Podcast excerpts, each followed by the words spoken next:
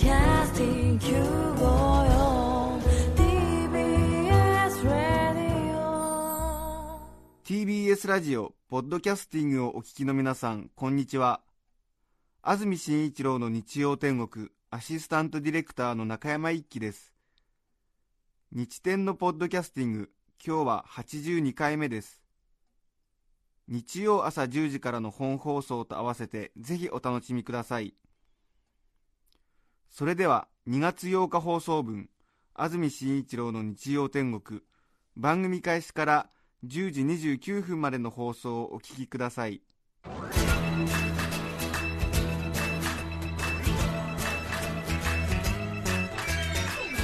安住紳一郎の日曜天国。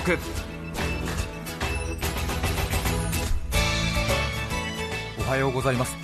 2月8日日曜日朝10時になりました。TBS アナウンサー安住紳一郎です。おはようございます。中澤由美子です。皆さんはどんな日曜日の朝をお迎えでしょうか？さてスタジオのあります赤坂は大変晴れています。先週も天気が良かったですが今週も引き続いて天気がいいですね。ですね。本当に青空がはるか向こうまで広がっていまして先週も富士山が見えそうな天気ですねと言いましたらたくさんうちからは見えるんですよというようなお便りもいただきましたが、今日も多分見えるところからは見えるんじゃないかなという感じがしていますがはい。先週の日曜日もそうでしたけどでもやはり冬ですね。風が強いみたいですね今日も。え特に北関東の方はからっ風っていうんですか、ええ上州女とからっ風っていうんですか？大変あの厳しいみたいですけれどもね。今日2月8日の天気ですが 関東地方1日を通してよく晴れる見込みですが日中は北寄りの風がやや強く関東の広い範囲に強風注意報が発表されています。最高気温は10度前後まで上がるところが多いようですが冷たい北風で気温以上に寒く感じられそうだという予報が出ています。現在の気温が9度ですからえーほぼこの陽気で1日過ぎるという感じでしょうかね。はい。先週は群馬、栃木の方からはうちのビニールハウスが飛ばされそうですっていうようなファックスも来てましたけれどもね、え。都心にいますとさほど風の強さは感じないんですけど、やはり、ね、北関東あるいは海沿いの方では少し風が強くなっているのかなという感じがあります。一方、湿度が31%ということで、はい。大変乾燥した状態が続いていますので火の取り扱いには十分注意していただきたいと思います、先ほど会社の周り歩いてきたんですけれど受験生ですか？ええ。ビジネスホテルから続々と出発してきましたね。ー、ああそうでしたか、ええ。マスクをして。うん。うんちょっとなんか思い詰めたような感じで足取り早く駅に向かってましたけれどもね、うん。まあ、それなりの結果が出るでしょう。ね、そうですね、えー、えー、そうですよね、そうですね、えー、それでいいんですよね、はい、今、ジタバタしても始まりませんから、えー、えー、急にね、うん、えー、今日の体調がいいからといって、うん、えー、途端に点数が跳ね上がるというものではないですから、まあそれ相応の結果が出るということなんですけれどもね、ええ。えただボーダーライン上にはたくさんいますからえね、そうですよね、ええええ。一問二問で随分大きく人生変わりますからね、ええ。え4択で迷ったら3番目がいいんじゃないでしょうか。私はずっと学生時代4択で迷ったら3番目。1234だったら3あいうえだったらう。ABCD だったら C, えそれで2年失敗してますからダメじゃないかという感じありますけれども、ええ。駅にはねあの予備校のポスターが貼ってあるんですよ、ええ。またこれ見よがしに貼ってあるんですね受験シーズンに、ええ。私の時は忘れもしませんね、えー駿台予備校という非常に大手な大手の予備校があるんですけれども、はい。ちょっと女子学生がこう下を向いて鉛筆を懸命に走らせていて、はい。それでふと黒板の方を見上げたようなこう曇りのない目線でなるほど、写真があって、ええ。その上に大きくゴシック体ではい、第一志望は譲れないって書いてあるわけですよ。あ、え覚えてる。えそれを見るとこう受験生の皆さんはうんそうだっていうふうに思うでしょうし、えーまあ、受験に関係なくても、なかなかね、いいコメントだなと思うかもしれませんけれども、受験に失敗した人たちがその文字を見るとどういう気持ちになるかというとですね、第一志望が譲れないから予備校が経営が成り立ってるんだなという、ええそういうことになりますよ、ええみんな第一志望譲ってったら予備校行かないんだから、ええ第一志望を譲れないから予備校行くんですよっていう、ええ。そうですね。そういうメッセージか。っていうね。はい。どういう気持ちで皆さんは 受験会場に向かってるんでしょうか、ね。頑張ってほしいなと思いますけれども、はい。さて今日2月8日ですからちょうど先週2月1日の放送をお聞きくださったという方はご記憶かもしれませんが醤油の話なんですけれどもはい。私この1週間一体誰が適任なのか どういう人がいいのだろうか？と議論を重ねえー。悩みにはい。悩み抜きました、はい。えええ先週聞いてないという方はちんぷんかんぷんだと思いますのでここ2ヶ月余りのことの経緯を簡単に振り返りたいと思いますがーはい。ちょうどことの発端は昨年末ですね。ちょうど2ヶ月ほど前12月ですね。去年の、うん。私醤油を趣味にしているんですということを話をしました。はい。それが全ての始まりなんですが 仕事柄全国各地うん。お邪魔した折に地域地域によって醤油の味に驚くほどの違いがあって。例えば料理をレシピ通りに作ったとしても、計量スプーンで 1cc の狂いなく作ったとしても、醤油にこれだけ味の違いがあるならば当然できた料理は各地方地方それぞれの味になってしまうなということに気づくわけですね、はい。ええ。あもしかすると地域の味ふるさとの味というものは多分醤油とか味噌が引っ張って味を形成しているんじゃないかというようなそういうアカデミックな境地にまで至ったわけです、はい。ええ。これも昨年50回ぐらい言ってるんでもう 聞き飽きたかなというふうには皆さん思うと思うんですけどもこのフレーズ大好きなもんですから、ええ何回も言いますけども、えええふるさとの味というものは味噌や醤油が引っ張っていってるんじゃないかなというアカデミックな境地に至ったわけですよ。です。はい。ええ本当にえ全国には多種多様の醤油があります、はい。多分関東にずっとお住まいだという方はびっくりされるんじゃないかなとー思います。うんもともと関東はキッコーマンとかヒゲタとかヤマサなどの非常に大きなメーカーがありましてそこが吸収合併を繰り返しましたので、まあ、比較的少数のメーカーに集約されているという背景があるんですけれども、はい。キッコーマンは確か大正時代に90のメーカーを合併してできてますからね、えうん。もともと近畿和歌山の湯浅で始まったとされる日本の醤油なんですけれども、その後、非常にその複雑回帰な電波を繰り返し、はい。現在全国にひしめく醤油メーカーははい。1500、ほーこれも繰り返しになりますけどもね、覚えてください、わかりました、えー全国に醤油メーカー1500、1500です、えー日本酒の醸造元より多いんですから、そうなんですえね、大体人口10万人に1つのメーカーがあるという計算になるんですよ。ね。えー世田谷区だと本来ならば9つ10ぐらいの醤油メーカーがあってもいいぐらい。うんなので地方地方に行きますと、本当に町の西側と町の東側のスーパーでは置いてある醤油のラインナップが変わってくる。こういうことに出くわすわけですね。関東に育っているとこれはわからない。そうですね本当に、簡単に振り返ると言っていますが止まらないのでしばらく続けますが。全然簡単にまとまってない。ごめんなさいね醤油の話はきちんとこう あの、序談があって、うんうん総論があって 格論に入って結論に行きますんで。わかりました。ね踏まないとちゃんと、え例えばこの九州ですと南に行けば行くほどお醤油の甘みが増してきますね、えー鹿児島県の最南端枕崎に至りましてはもう醤油が焼き鳥のタレなんじゃないかと思うぐらいな甘みととろみを見せてくるわけ照です。り焼きのな、そうですか。大分に奮闘金、奮闘台、あるいは富士陣、熊本に星山、佐賀に宮島、福岡に二菱、そして長崎には長江とはきら星のごとく九州に各メーカーが輝いているわけです。はい。四国に移ります。はい。四国4県でもそれぞれ違うんですよ。愛媛、高知、徳島それぞれ違います、はい。愛媛少し甘め高知甘めから辛さに移って徳島は若干辛め。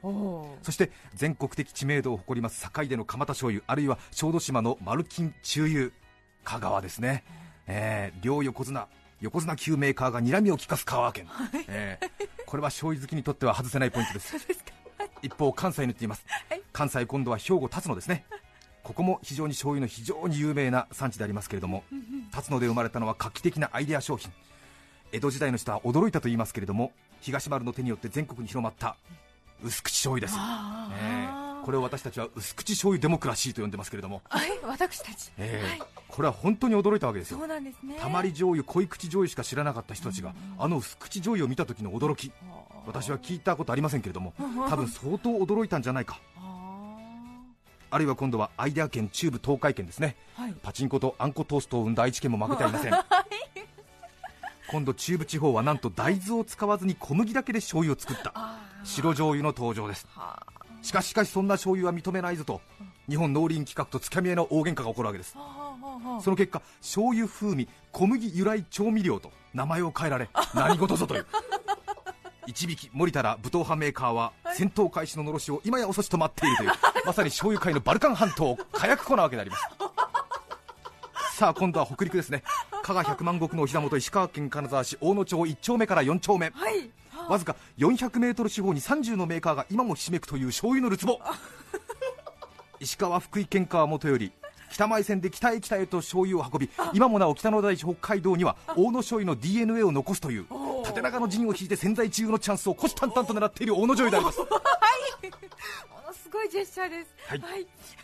関東の皆さんお待たせいたしました、五大産地の2つを抱える五大メーカーの3つを抱える千葉県の登場であります。はい銚子に山里秀田野田にキッコーマン。兵庫辰野の流れを組む山佐に対して紀州湯浅の流れを組む秀田醤油あかつて江戸幕府から特に品質に優れたとされるメーカー5社に贈られた最上醤油という称号。まさにお墨付きをもらったメーカーがひしめいているわけであります。お奥様台所の醤油山佐秀田醤油がございましたらご覧ください。山佐秀田両メーカーのマークには今もその名残の「上」という漢字が誇らしげに輝いているではありませんか。いかがですか？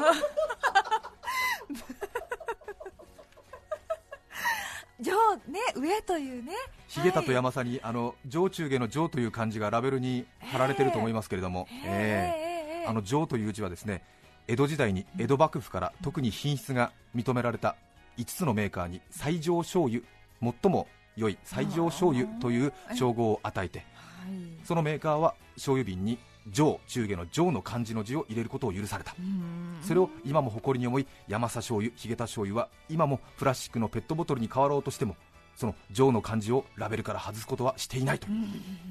その時歴史は動いたんです、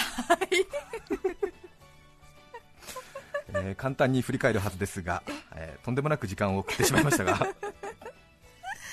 まあいろいろこう全国各地味があることを私は知りそして興味を持ちはい。出張の折々各地の醤油をいただき味わい、はい。そして、まあ、醤油というのは賞味期限がありますので、ええ。そのままずっと持っておくことはできないのでそのラベルをうんうん剥がしてそうですね綺麗に。そして、えーノートに貼ってそうですね。そして、えーワインのうんちくよろしくコメントを書いて楽しんでいます。というような話をしたんですね。そうですね。はい。大体今150メーカーくらいの醤油を味見たんですよ。そうですか。ええ5年くらい前から始めまして。ええで先日気づいたんですけどもはい。全国に1500メーカーですから、ね私のこの作業は85歳まで続きます。えじゅそう。5年5年で10分の150ですからね。ええ。あー。50年かかるんですよ。そうかええ。そうかそうか。すると今35歳ですからええ。85までこの作業をするつもりなんです。つまりライフワークですね。そんな話を昨年末はい。12月ぐらいにしましたら、はい。ごめんなさい話長くなってますでしょ？いいえいいえ。ええ。そしたら安住君それは作り話だろうというようなそんなような、えーご批判もあってうん。それで私は85歳まであまり人に知られることなく淡々とこの作業を続けたいなというふうに考えていたんですけれども、うん。そこまで言われたらちょっとなんかね、うん。私にも燃えるものがありましてうん。それで3週間前ですね、はい。このスタジオにえ15リットルもの醤油を持ち込みました。醤油の匂いがええ。充満しておりました、散々とこの私の変人ぶりを 皆様にお聞きいただくということになったわけですが。そしたらですね、あの九州のある醤油メーカーの社長さんがえその放送をポッドキャストでお聞きいただいたようではい。大変その私にエールを送ってくださいまして、頑張ってくださいと、で手前どもの作ってる醤油ですと、ご賞味くださいと。はい。いうふうになんと番組に送ってくださったんですよありがね、たいですね。本当に嬉しかったですね、ええ。ーえ。ーっていうね、はい。えーねしかも九州の醤油メーカーさんからうん。いただいたんですよね、ええ。ーいや嬉しいなと思ったんですけれども、はい。熊本っていうのは贈り物をする際っていうのは、はい。相手が困るくらいの量を送るのが礼儀らしいんですよ。ああそうなんですね。これ後から聞いたんですけども、大変その量をふんだんにうん送ってくださるのがなんか熊本のうん、まあ、その粋とされていて。なるほど。本当にその熊本の醤油メーカーの方もたくさんの醤油を送っていただいて、正直ちょっと私も独身ですしええ。スタッフも限られているのではい。ちょっと私たちだけでは使い切れないなという状況に陥ったわけですよね。はい、えそこで日曜天国をお聞きの皆さんにその熊本からいただきました醤油少し余っていますので少しと言いましても醤油4箱あるんです。パコ。それからそのメーカーはお味噌も作っているのでお味噌も1箱送ってくださってはい。麦味噌ですね。九州らしいですね、はい。えー。でちょっと醤油4箱と味噌1箱持て余してしまった。でこれをどなたかお譲りしたいなということを先週お話ししたという、そうですね。ああ時間がかかりましたね。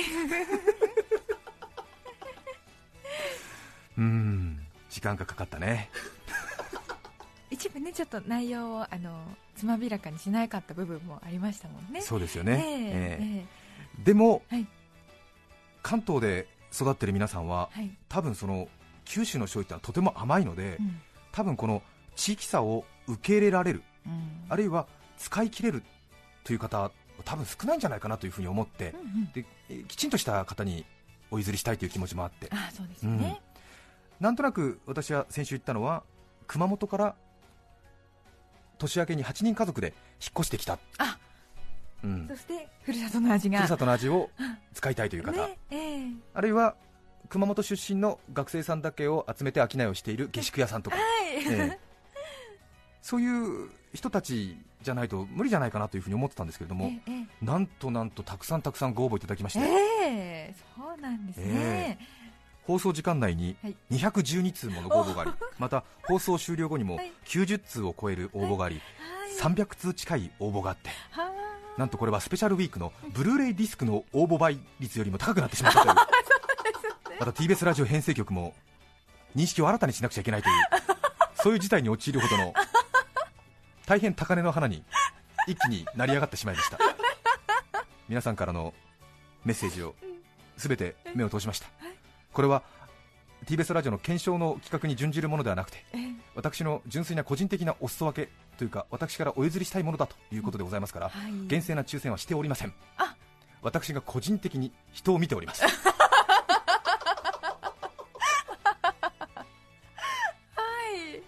い。本当に関東の醤油から九州の醤油にかけて私が大事に大事にいただいたものですからやはりちゃんと嬉しく使ってほしい。そして使い切ってほしいという。そうですね。この条件をクリアしている人はちゃんといるのかなと。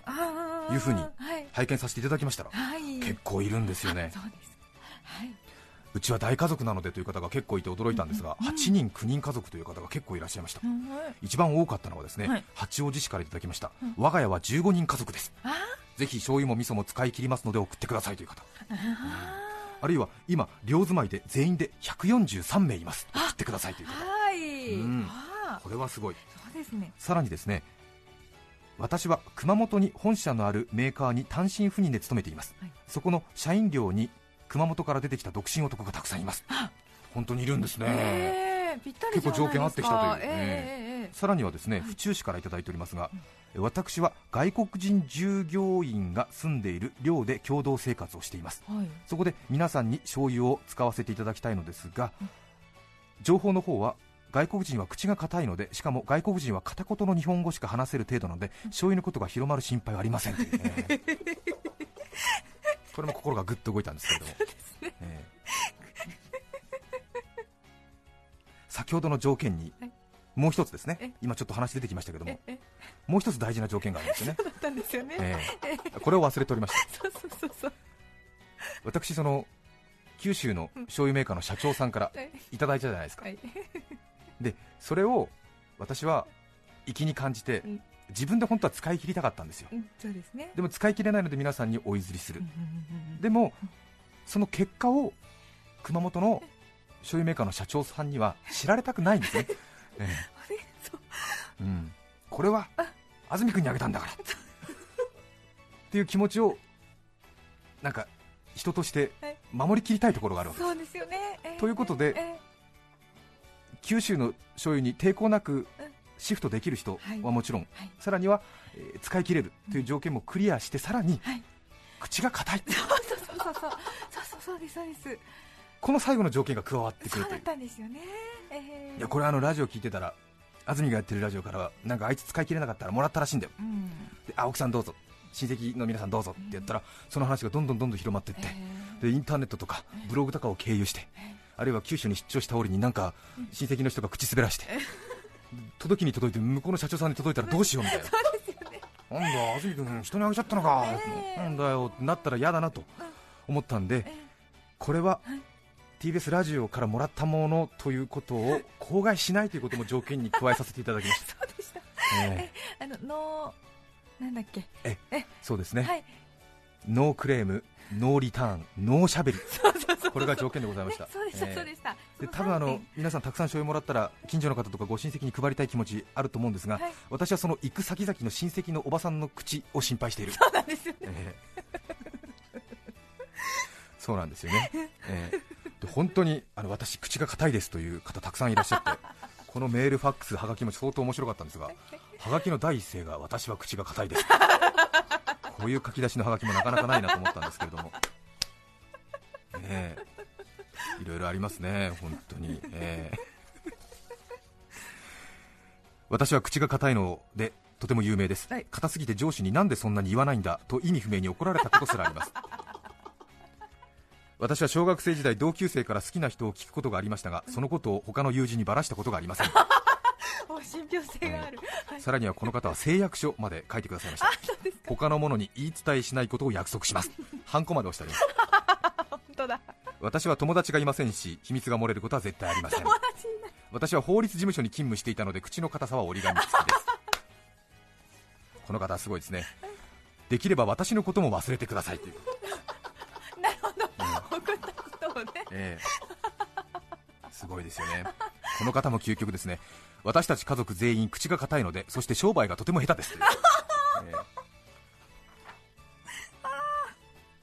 え。いろいろ皆さんの口の硬さアピール。アピールしていただきました、ねはい、皆さんのショーへの愛、しかと確認させていただきましたが、300通余りの中からいやー難しい。今回は厳選な抽選ではなく、私が個人的にこの人だったら多分大丈夫じゃないかな、あ九州の醤油に抵抗なくーうんスイッチできて、はい。しかも使い切ってくださって、うん。さらに口が硬い、おこの3つの条件をクリアしている方、はい。一応私は最終的にこの方に決めました、あそうですか。ただし一抹の不安が残る、ほうほう。このスタジオから今電話をして、はい。本当に浮ついた人じゃないかどうかを確認したい。あそうですか。これで電話をしてうん。ウハウハしてるような人だとうん。明日明後日の行動が心配だ、確かに。うん。むしろはいプレゼントに応募しましたかという問いかけに対してははい。白を切ってあ。私が身分証明書を提示するまで対面で会ってから初めて話を切り出すぐらいなうん。慎重な人であってほしいと願っています、なるほど。え？じゃあ今電話してもええ、ええ。望まれる回答みたいのが。そうですね、ええ。こえだって誰から電話かかってきてるかなんて、うん。私からだなんてうにわかに判断つかないじゃないですかそうかそうかはい。誰からかかってきたかわからない電話にうん。ペラペラと事情を話すような人ではうん。危うい、ほうほうほう。これからそういうことを確認してみたい。そうですか。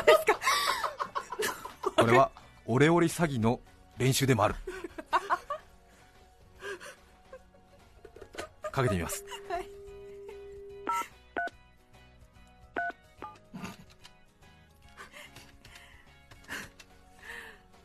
まだ決まったわけじゃありません。あそうなんですね。はい。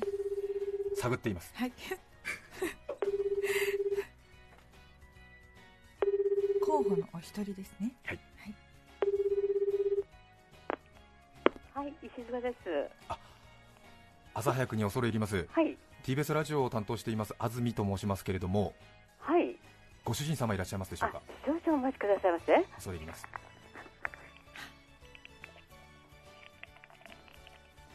はい、石塚です。突然お電話申し訳ございません。TBS ラジオ安住紳一郎の日曜天国を担当していますアナウンサーの安住と申しますがあーどうも。石塚さんは先週番組宛てに熊本の醤油が欲しいというようなファックスをお送りファックスを送りましたか？いいえ、送りませんが、本当に送ってないですか？ええ。記憶にない？記憶にないですね。送ってませんよ。知らないはい、ああそうですかはい。いや手前どものところに、ええ石塚さんからいただいた熊本の醤油が欲しい私は口はめっぽう硬い石塚で通っているんですというようなファックスが届いているんですけれどもはい。知らないですか？ええ記憶にないですね。ああそうですかえ今先ほど出られたのは奥様でいらっしゃいますか？えはい、家内です。ちょっと変わっていただけますか？はい、すいません。ちょっと待ってください。もしもしお電話がありました。突然すみません、はい、ちょっとご主人と仕事のお話がありまして。はい。あの奥さん先週ご主人熊本の醤油がどうたらとかいう話家族でされてませんでした？いいえ、はい、聞いておりませんけれども、何かのお間違いじゃ。そうですか。はい、なるほど。どういうことでしょうか。奥さん今笑いませんでした？はい、そうですかはい、全くご主人からそんな話聞いてないえー聞いてないんですけれども。熊本の醤油を応募したんだなんて話聞いてないですか？はい、聞いておりませんけれども。あえー何か応募しました？あ ええご主人に代わってくださいはい、少々お待ちくださいませ。はい、たびたびすいません。すいませんはい、お手間取らせましていえいえ。石塚さんは本当に応募してないということですね。はい。いいんですねそれでええ、ええ、それでも結構です。わかりました、はい。じゃあすいませんなんかこちらの手違いでございましたはい。すいませんじゃあ失礼します。はい、はい。頑張ってください。失礼しますはい、どうも失礼し失礼します。うん。この人で決まりだな。そうですね。間違いないですね。大したもんだな。すごいですね。大した口の硬さだよ。でも奥さんはちょっと笑ってたよねいやーすごい、うん、素晴らしい、間違いない。うん、間違いない、うん、よし。この人だったら間違いない。間違いない。この人だ。あはい。いたもんだね。すごいですね。本当に硬いんだ石塚です。たびたび申し訳ございません。はい、先ほどもお電話しました安住ですが。あ、はい、はい。すいません何度も手間取らせまして。いません。ご主人いらっしゃいますか？はい、少々お待ちくださいませ。失礼します。素敵な奥様ですね。はい、はい。石塚さん。はい。結果が出ました。はい。石塚さんにします。何を？え？何の話ですかね。そうですよね。ええそうですよね。あの近々良い知らせが届くと思います。あ、そうですか、ボトンと。ええ。ポトンと。はい。あありがとうございます。はい。はい。では失礼いたします。はい、どうも。はい。はい、ご苦労様。失礼いたします。見事だね。あここでやったっていう。言わないんですよ。何のことでしょう。何のことですかえ素晴らしいですね。はい。ええ。そしてあの先週私が合格通知をもらった時のえー郵便物の音えがするんですねというまたなかなか粋なおしゃれですね。暗号を使ってくださいましたね。そうですね。うん。本当に。いや粋な方ですね。この人の口の硬さならばうん。大丈夫だと私は思います。はい。すごい。本当の間違いではなったら面白いですよね。そうでしたね。本当ですね。本当に何のことですかっていう話だったら迷惑な話ですが大変皆様にご迷惑をおかけしましたけれども私のライフワーク醤油についてまだまだ勉強してまいりたいと思います。折に触れてご報告したいと思います。本当に話半分といたしましても お付き合いありがとうございました。2月8日放送分安住紳一郎の日曜天国10時29分までお聞きいただきました。なお醤油をお送りいただきましたメーカー様にはご快諾をいただきまた手前どもの諸般の都合が整いましたので先週配信できなかった内容部分も今週はお楽しみいただきました。あしからずご了承ください。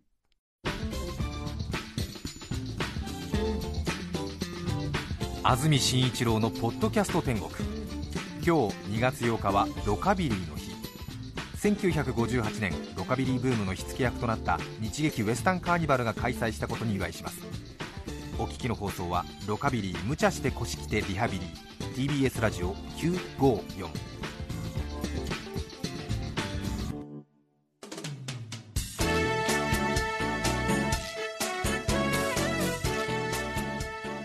さて来週2月15日の安住紳一郎の日曜天国。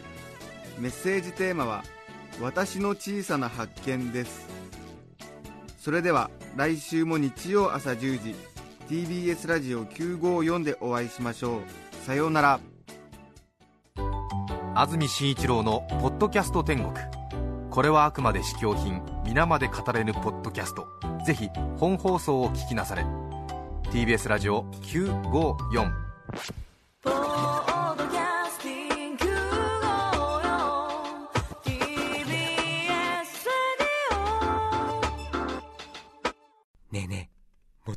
ってる？もとぶる？そうそう、モトブル。もとぶる？そうそう、モトブル、モトブル。そんな僕たちモトブルのレギュラー番組が始まりました。毎週日曜午後11時から配信スタート。歌あり涙ありの30分ぜひ、お試しください。